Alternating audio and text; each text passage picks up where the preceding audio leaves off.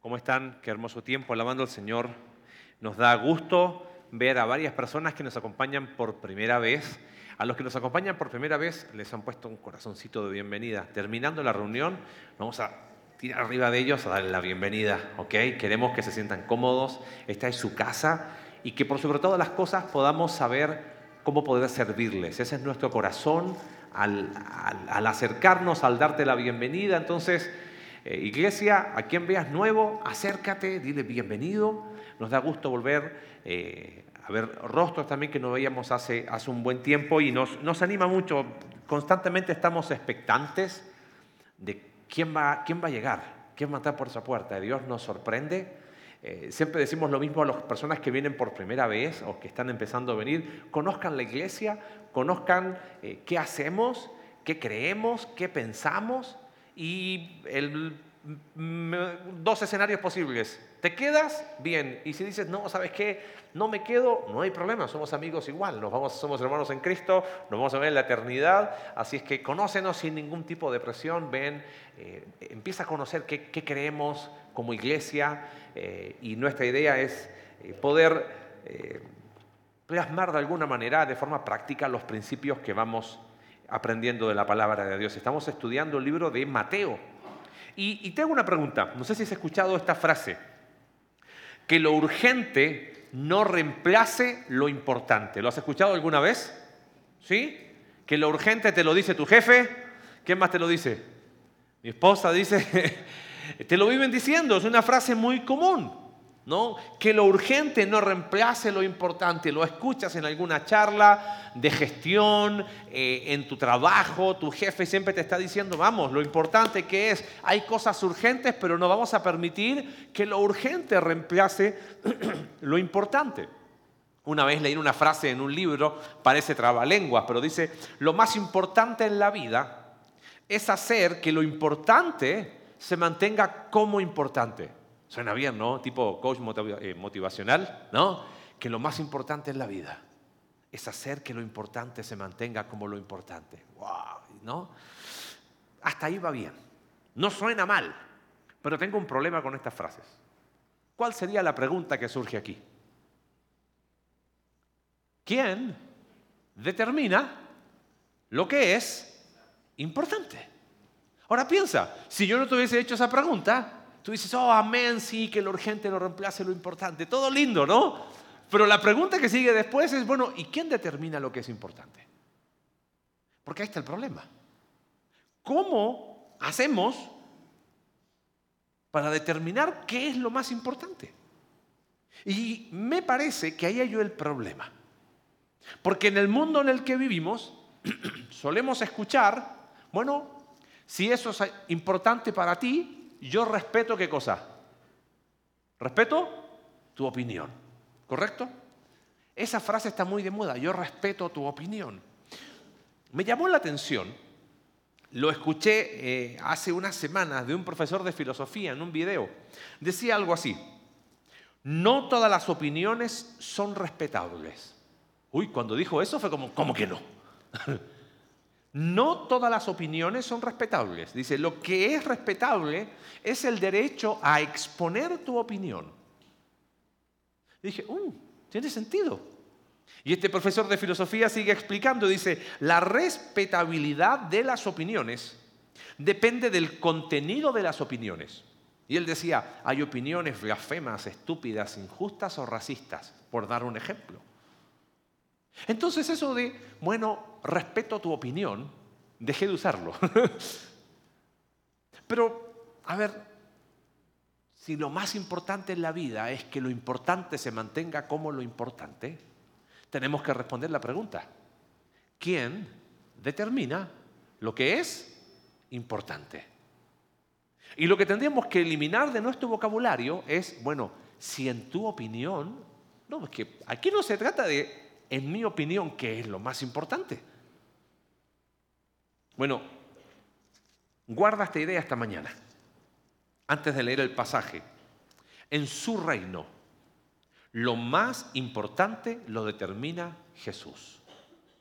En su reino, lo más importante lo determina Jesús. Dicho de otra manera, ante la pregunta, bueno, ¿y quién determina lo que es importante? Jesús determina lo que es importante en su reino. Y ahí es donde yo creo que empieza a haber tensión entre lo que uno va leyendo los evangelios y lo que uno va creyendo. Mi percepción es que constantemente nosotros vamos determinando lo que es importante para quién.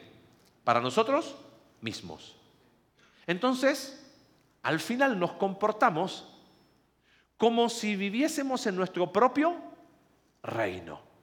Y como en nuestro reino decidimos nosotros, pues bien, nosotros decidimos lo que es importante. Y pensando un poco en el cierre, te adelanto algo. Yo estoy convencido de que mucho de la frustración que a veces hay en nuestra vida es porque tomamos la necia decisión de nosotros definir qué es lo más importante para mi vida. Acompáñame a Mateo capítulo 17, Cerramos el capítulo 17 y, hay tres, tres, movimientos en este pasaje, final del capítulo 17 y capítulo 18. Voy a leer los primeros versículos. Capítulo 17 de Mateo, del versículo 24 en adelante. Dice, tenemos que responder la pregunta, entonces, si Jesús determina lo que es importante, ¿qué es lo más importante? Mira, cuando Jesús y sus discípulos llegaron a Capernaum, verso 24, los que cobraban el impuesto del templo se acercaron a Pedro y le preguntaron. Mira cómo le preguntan, ¿eh? Su maestro no paga el impuesto del templo. Es como que es una pregunta con trampa, ¿no? Y mira lo que responde Pedro. Sí lo paga, respondió Pedro. Al entrar Pedro en la casa, se adelantó Jesús a preguntarle, ¿tú qué opinas, Simón?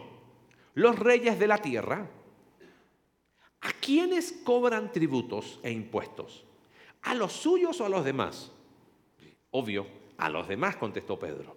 Entonces los suyos están exentos. Le dijo Jesús, pero para no escandalizar a esta gente, vete al lago y échale al suelo.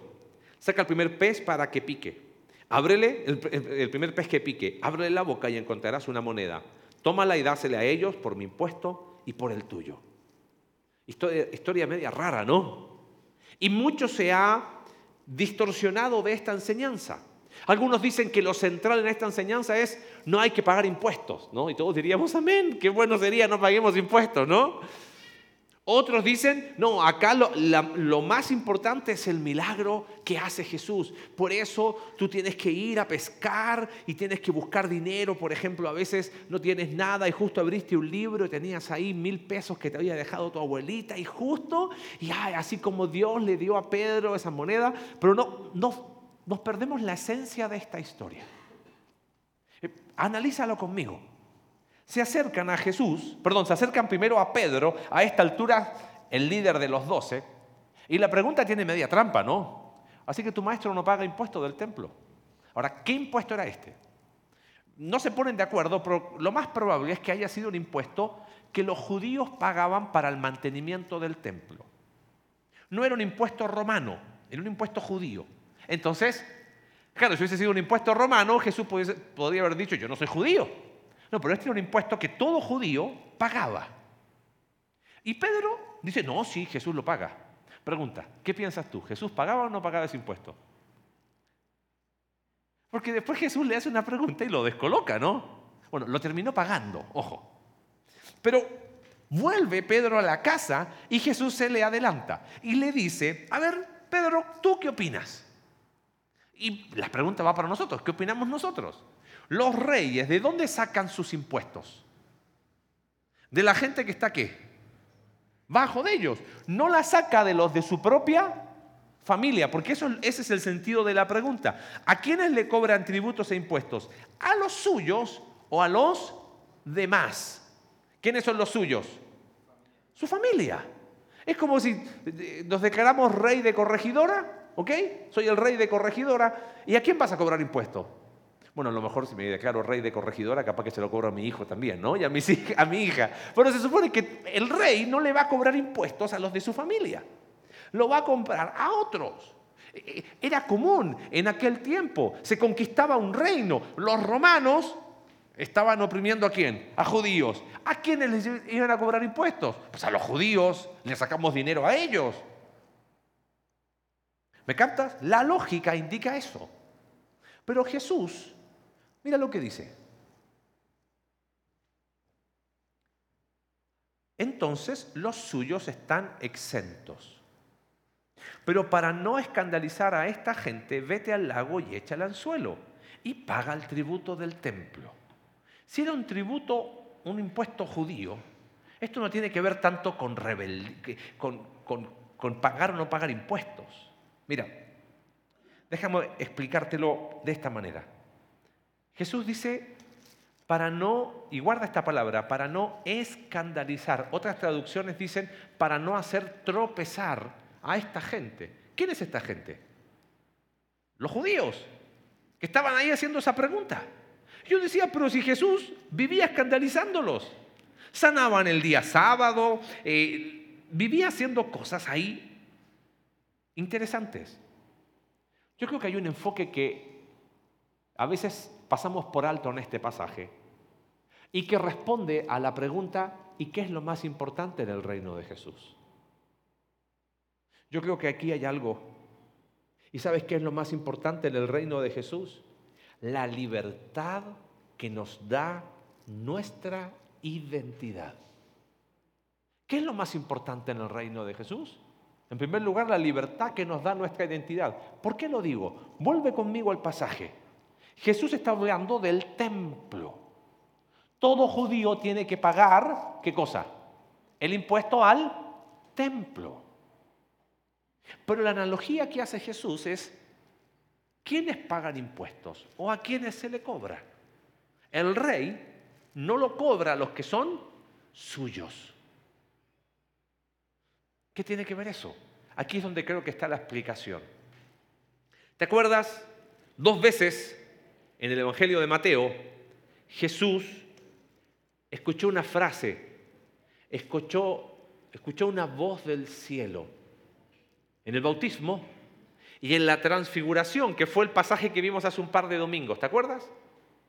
¿Qué fue esa voz del cielo? Este es mi qué? Mi hijo amado. Ahora, ponte en la humanidad de Jesús. En la humanidad de Jesús. Ponte ahí. Jesús, desde el punto de vista humano, él sabía que era quién. Tú eres qué? Mi hijo.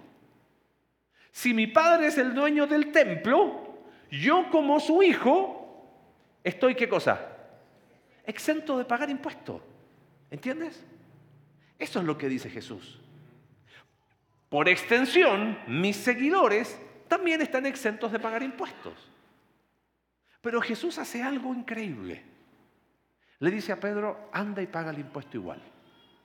Y lo hace por una razón, para no escandalizar, para no dar ocasión de pecar, para no dar que hablar a esta gente. Yo creo que ahí está nuestro gran punto de aplicación. Jesús sabía muy bien quién era. Yo soy el Hijo de Dios. Tú eres mi Hijo amado. Por lo tanto, tengo libertad, no tengo ningún problema en pagar el impuesto, no se me cae nada, no, no me afecta en quién soy, voy y lo pago. Mira, a ver si me captas a dónde voy. ¿Cómo se llama? ¿O cómo se le dice a un hijo, a un niño, que sabiendo que su papá lo ama, entre comillas, eso significa que me deja hacer lo que yo quiero, ¿ok? Hace lo que se le da la gana porque sus papás le permiten todo. ¿Cómo se le dice a ese niño? Mocoso malcriado, ¿no? Con nombre y apellido, ¿está bien? Es un malcriado. Pero ese niño tiene una identidad distorsionada. Piensa, perdón, hace un poquito de feedback aquí adelante. Eh, piensa que por ser hijo tiene el derecho de hacer qué cosa? Lo que quiere. Total, mi papá, mi mamá no me dicen qué. Y los hijos son expertos en tomarnos la medida. Es un mocoso malcriado.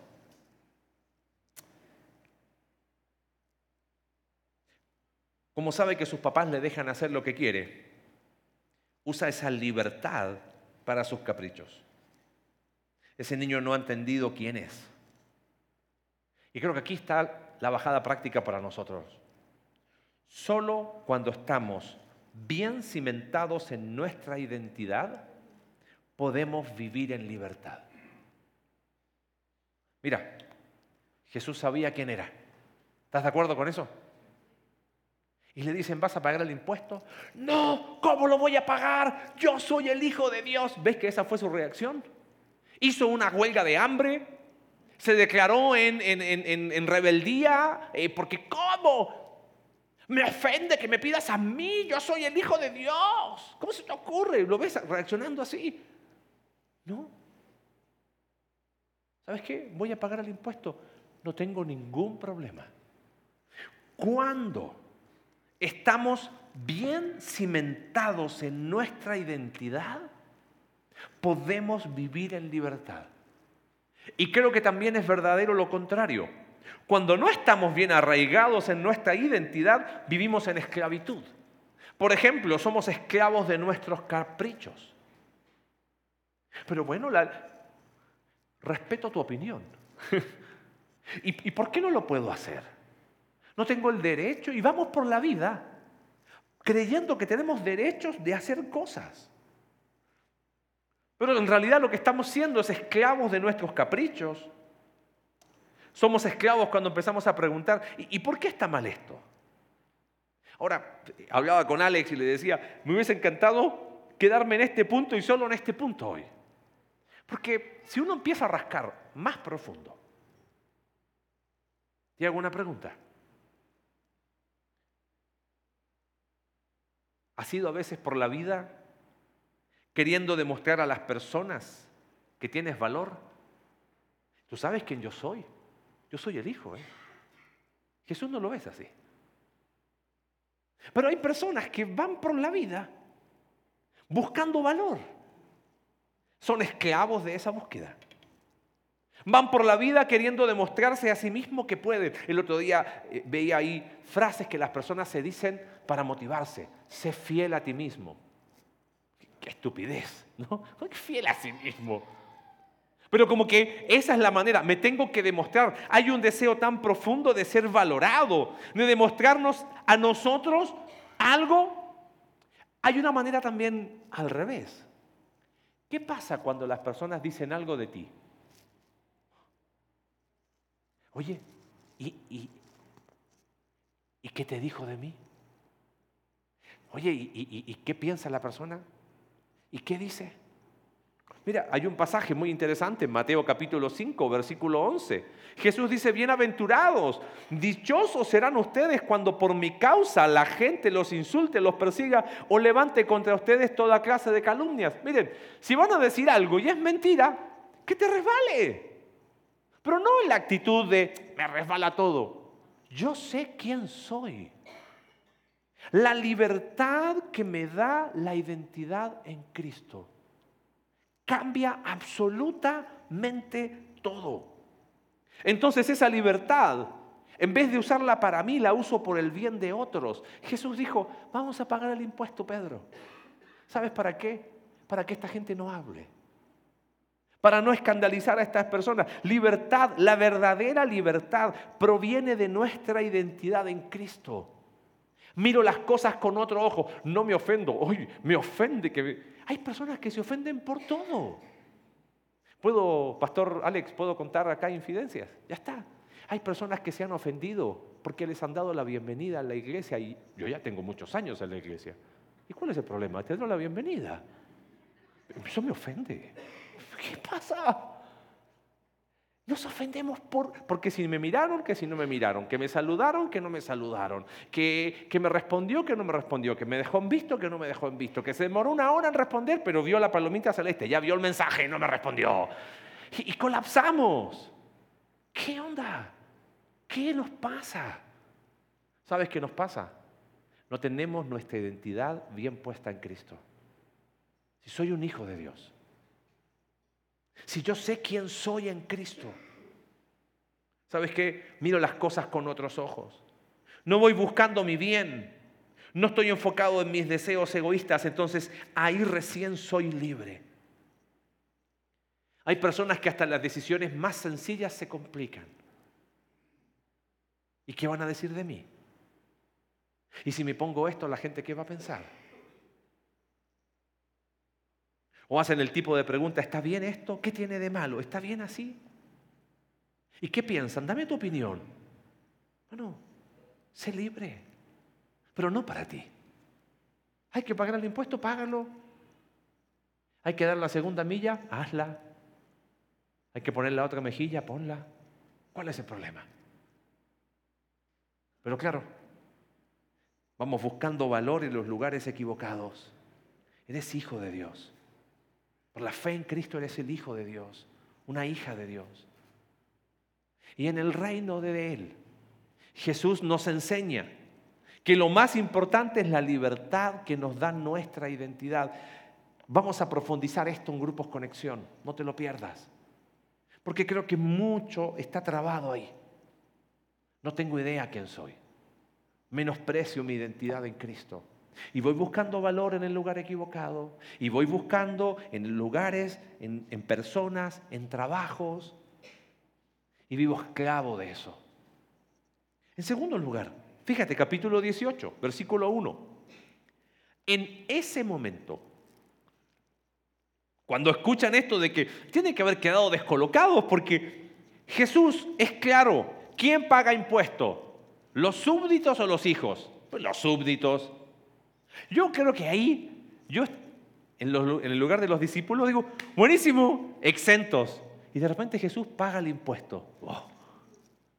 Entonces mira lo que pasa con los discípulos, versículo 1. En ese momento los discípulos se acercaron a Jesús y le preguntaron, o sea, entendiendo lo que había pasado, se acercan y mira la pregunta. ¿Quién es el más importante en el reino de los cielos? Qué pregunta más rara, ¿no? ¿Por qué piensas que las preguntas es como cuando si eres hijo único, nunca me lo preguntaste, obvio, ¿no? Pero si, si tuviste más hermanos, es la típica pregunta que le hace uno a los papás y a la mamá, ¿no? ¿Y quién es el consentido? Bueno, tú no porque eres el del medio, tú no existes, ¿no? Todos los traumados hijos del medio saben que es así. Pero ¿por qué los hijos preguntan eso? ¿Por qué un hijo va preguntando eso por la vida? ¿Qué razón tiene de preguntarlo? Si todos saben que o, es consentido porque es el mayor o es consentido porque es el menor. No hay de otra. Y si eres de los que no cuenta, pues ni modo, ¿no? Este, pero yo me pregunto por qué los discípulos preguntaron esto. ¿Qué, querían preguntar? ¿Qué, ¿Por qué le preguntan? Es como que no estás entendiendo.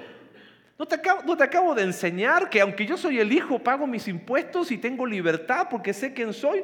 ¿Y por qué voy preguntando ahora quién es el más importante? Quizás, ¿te acuerdas lo que eh, eh, Leandro nos dijo la semana pasada? Jesús dice, voy a morir y voy a resucitar. Y los discípulos se entristecieron. Como que, ay, se va a acabar todo. Los rabinos en aquel tiempo, cuando iban, tenían sus discípulos, lo más importante era quién lo iba a reemplazar. Eso era lo más importante. Quizás la pregunta de quién es el más importante es, Señor, ya que te vas a morir, ¿quién es tu reemplazante? Jesús había dicho algo de esto, pero dijo algo raro en Mateo 11.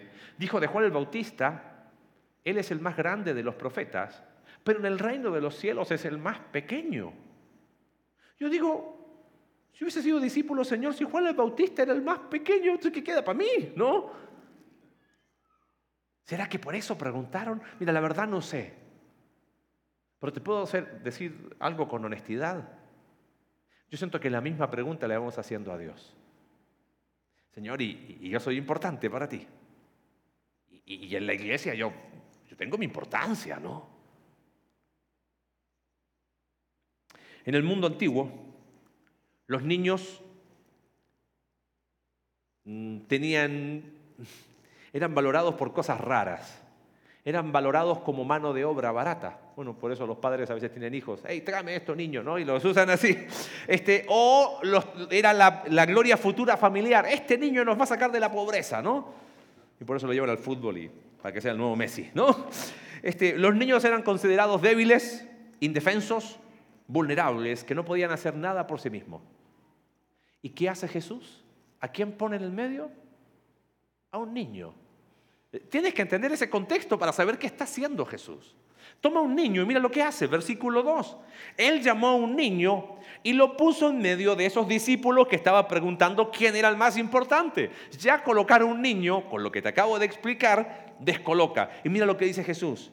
Les aseguro que a menos que ustedes cambien y se vuelvan como niños, no entrarán en el reino de los cielos. Por tanto, el que se humilla como este niño será el más grande en el reino de los cielos.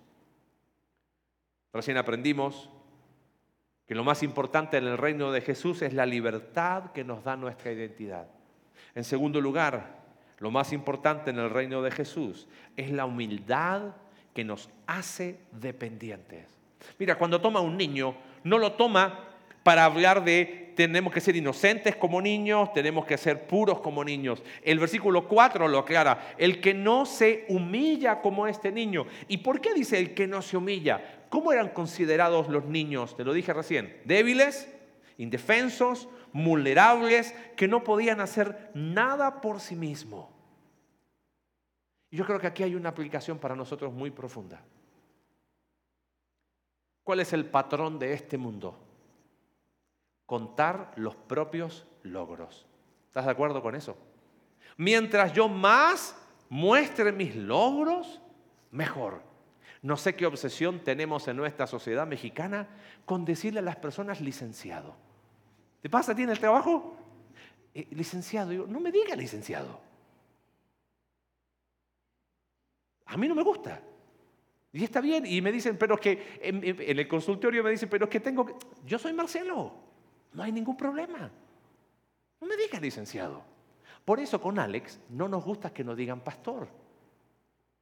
Nos tienen que decir sumo pastor. No, no, pero en serio, porque ¿qué comunicamos con eso? Que ah, oh, es el pastor. Somos uno más. Lo único que tenemos es una función distinta en este equipo, nada más.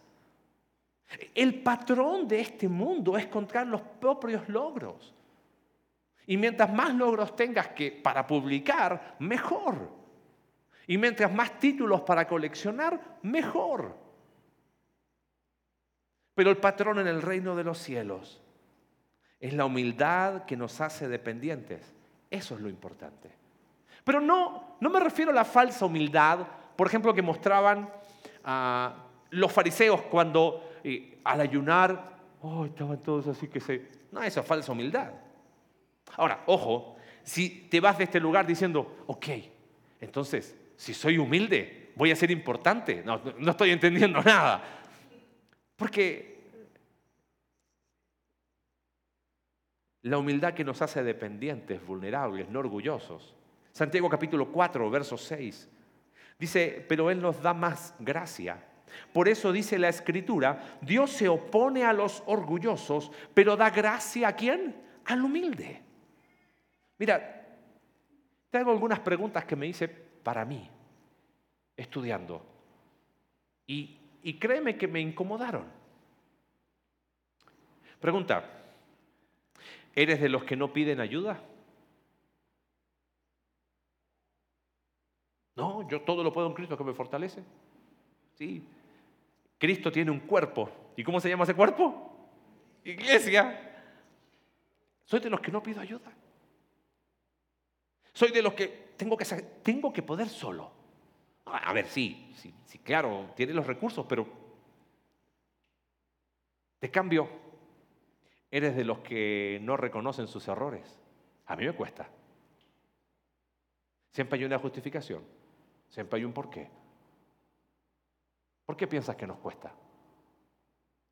Porque eso nos hace ver humillados, humildes, y eso en el reino de este mundo es un defecto. Pero para el Rey Jesús, lo más importante es la humildad que nos hace dependientes. ¿Eres de los que son sabios en su propia opinión? Si respondiste afirmativamente, nos estamos poniendo en la fila de los que son resistidos por Dios. La humildad es el fruto, el resultado de un corazón quebrantado de un corazón que reconoce su incapacidad para, para transformarse. Y acude a Dios sin condiciones y dice, Dios te necesito. Mira cómo van relacionados ambos puntos.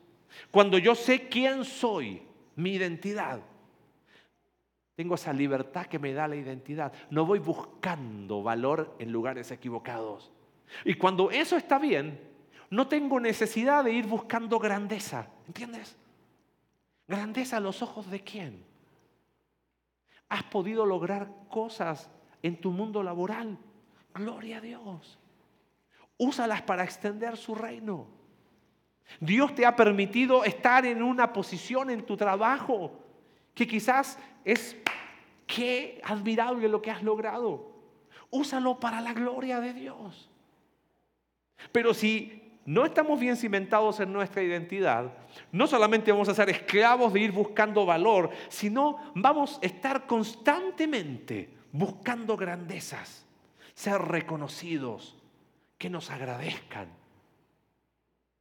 que mi esposa me reconozca, que mi esposo valore lo que hago, que mis hijos, mira cómo va permeando aún en nuestras relaciones.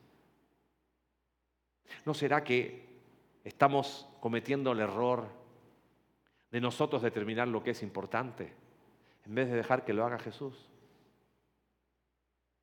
En su reino, lo más importante lo determina Jesús. ¿Y qué es lo más importante? La libertad que nos da su identidad. Somos hijos de Dios. Eso debe darte una seguridad única en la vida. Que sabes qué, cuando dicen algo de mí, eh, y me pegó, pero ¿sabes qué? Soy un hijo de Dios. No solo la libertad que nos da su identidad, sino la humildad que nos hace dependientes. Y en vez de ir buscando grandezas que no sirven de nada, recordarnos la necesidad de mantenernos humildes, pegaditos ahí.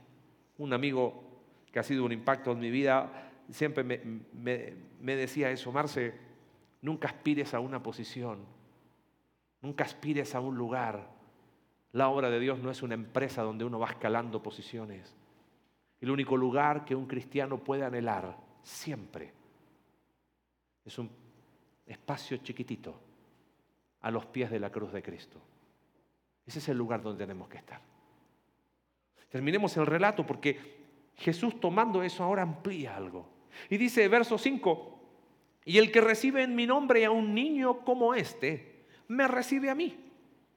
Pero si alguien hace pecar, alguien hace tropezar, y esta palabra es la misma de él para que no se escandalicen.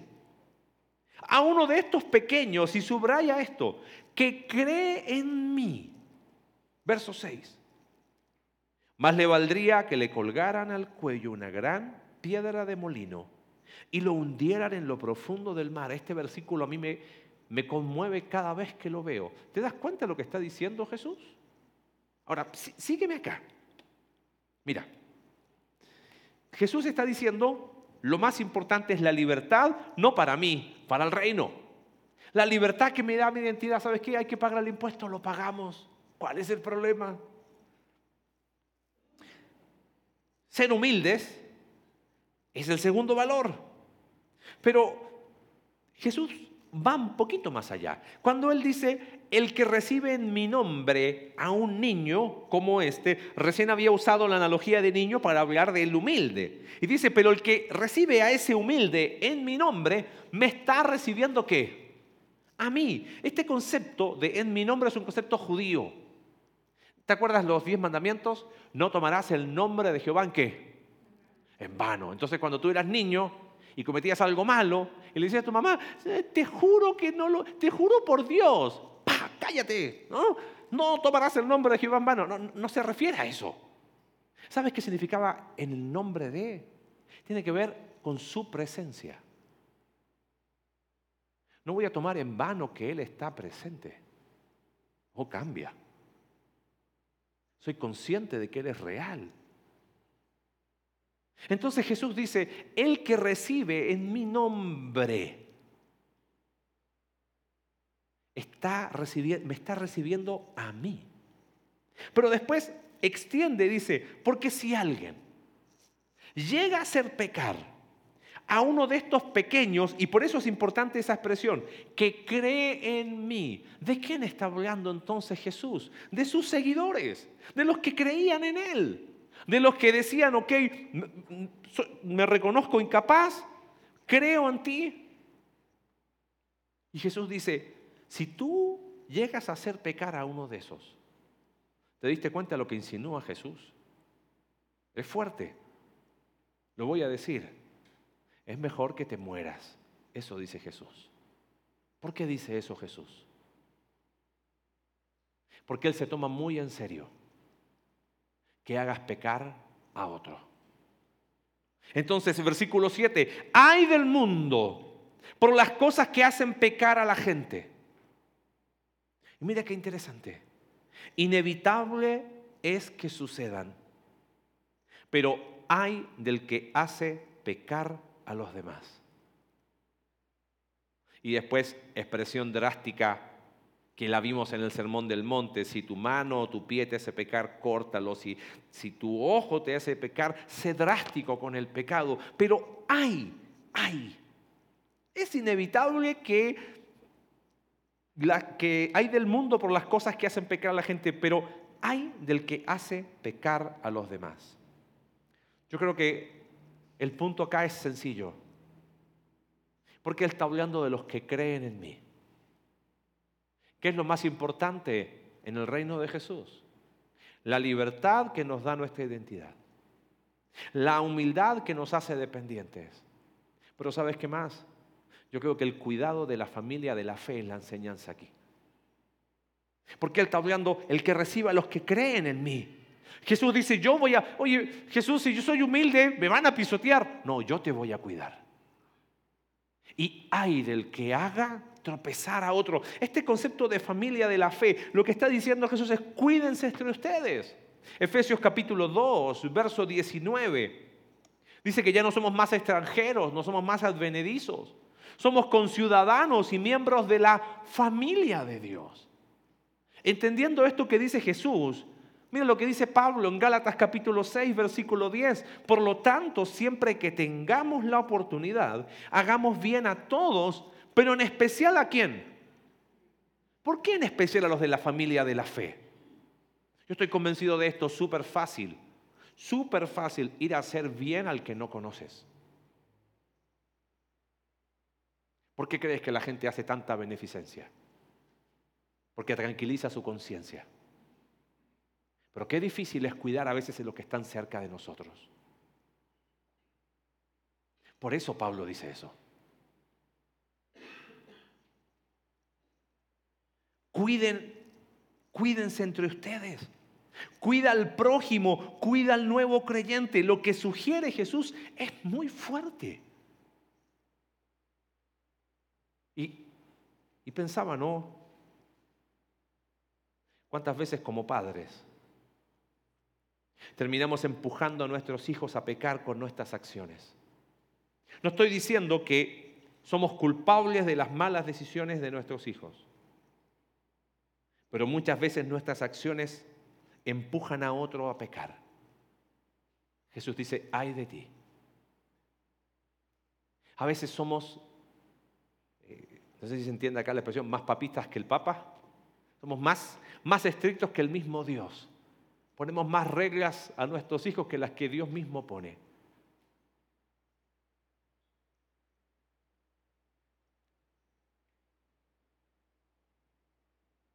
¿Cuántos esposos quizás son ásperos? No cuidan a su esposa, evitan resolver asuntos pendientes y en vez de amar y cuidar a la persona más amada, la hacen tropezar. Están tan ensimismados que les vale. Hay de ellos, dice Jesús.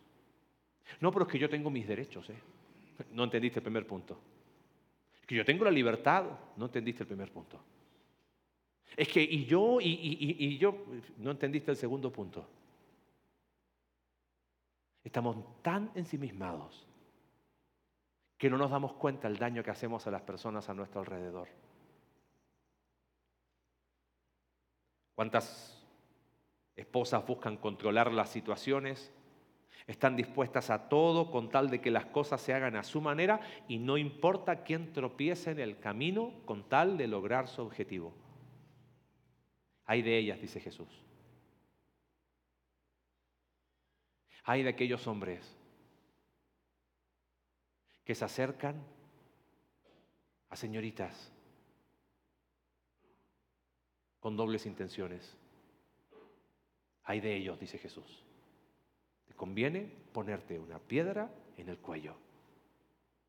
Sí, es que, es que, me cuesta. No, es que tú no estás entendiendo lo que dice Jesús. Hay de ti. Si por tu acción deliberada haces pecar a otro. Hay de ti cuando invitas a un amigo a pecar. Veamos esto, hagamos esto. Hay de ti, dice Jesús.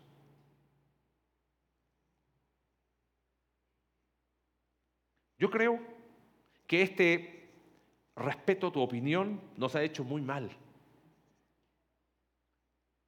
Tienes amigos que sabes que van a tropezar y no los estorbas, no les dice nada. ¿Por qué? Porque yo no te juzgo. Yo creo que la cobardía también es una forma de hacer tropezar a otro. Tu silencio cómplice ante las malas decisiones de las personas que consideras tus amigos. Eso también es, hacer pecar a otro. Y Jesús, ¿sabes qué dice de ti? Ay de ti.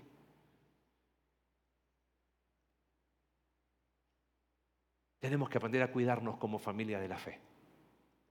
A veces cuidarnos va a ser animarnos. A veces cuidarnos va a ser llorar juntos. A veces cuidarnos va a ser conversaciones incómodas. Hay personas que han alejado a amigos porque se animaron a tener conversaciones incómodas. Qué triste. Rodéate de personas que te cuiden. Cuida a las personas que son parte de tu familia de la fe. Porque en el reino de Jesús, Él determina lo que es importante. ¿Y qué es importante? La libertad que nos da nuestra identidad. La humildad que nos hace dependientes y el cuidado de la familia de la fe. Déjame leerte algo antes de terminar. Me encantó. Lo encontré por aquí, mira. Sígueme la lectura. Lo que es importante en la vida es una cuestión subjetiva y en última instancia cada individuo decide lo que considera importante. ¿Amén? No, no diga nada, por favor. Si dices amén, no entendiste nada, ¿no? Dice, las personas son influenciadas por sus valores, creencias, experiencias de vida, cultura y entorno. Lo que es importante para una persona puede no serlo tanto para otra. Además, a lo largo de la vida, las prioridades de una persona pueden cambiar. En resumen, la importancia es una valoración personal que cada individuo realiza en función de su perspectiva y contexto. ChatGPT me dio esa definición porque le pregunté qué es lo más importante.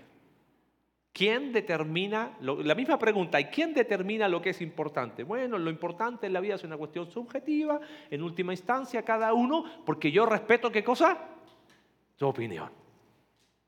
¿No será que quizás mucho de la frustración profunda que hay a veces en tu vida, la, frustración profunda a veces que hay en mi vida, es porque yo saco a Jesús del trono y yo empiezo a determinar lo que es importante para mí. ¿No será que mucha de esa sensación de una vida ah, que no, insatisfecho, que no, que siento que algo no anda bien? ¿No será que yo estoy determinando lo que es importante y hay mucho chat GPT en mi cabeza. Cada uno considera lo que es importante. ¿Por qué no dejamos que el rey, el verdadero rey, defina lo que es importante para ti y para mí? Creo que muchas cosas cambiarían en nuestra vida. Y lo más importante es el encuentro personal con Jesús. Si no partimos de ahí, absolutamente nada va a pasar. Y el rey dice, si no te conviertes, si no, no me recibes en humildad, no reconoces que, ¿sabes qué, Señor? Te necesito desesperadamente. nada va a pasar. Pero yo creo que a veces hemos dado ese primer paso, ese encuentro personal con Jesús. Pero a medida que va pasando nuestra vida en Cristo, nosotros vamos determinando lo que es importante. Nosotros vamos definiendo lo que sí y lo que no. Y vemos que otros también lo hacen, entonces no, yo respeto tu opinión, yo también, ah, ok, ¿y tú qué piensas? Ah, este y este me dijeron que estaba bien.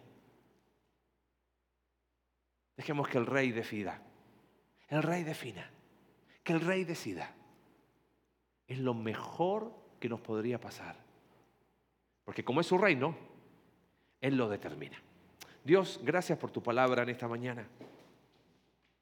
Estoy seguro que es ella y su Espíritu Santo quien ha hablado a nosotros. Que sea una oportunidad para mirar profundo a nuestro corazón.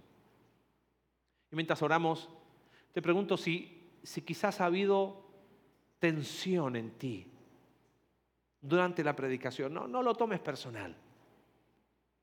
Quizás se deba a eso, a que tú has decidido que es importante. Creo que el primer paso quizás esta tarde es reconocer, Señor, necesito que tú definas lo que es importante para mí. Si das ese primer paso, estoy seguro que un montón de cosas se van a empezar a ajustar. No se van a ir tus problemas, no se van a acabar tus dificultades, pero estoy seguro que la vida la vas a ver con otra perspectiva. Gracias Señor por tu palabra. Oramos en el nombre de Jesús. Amén.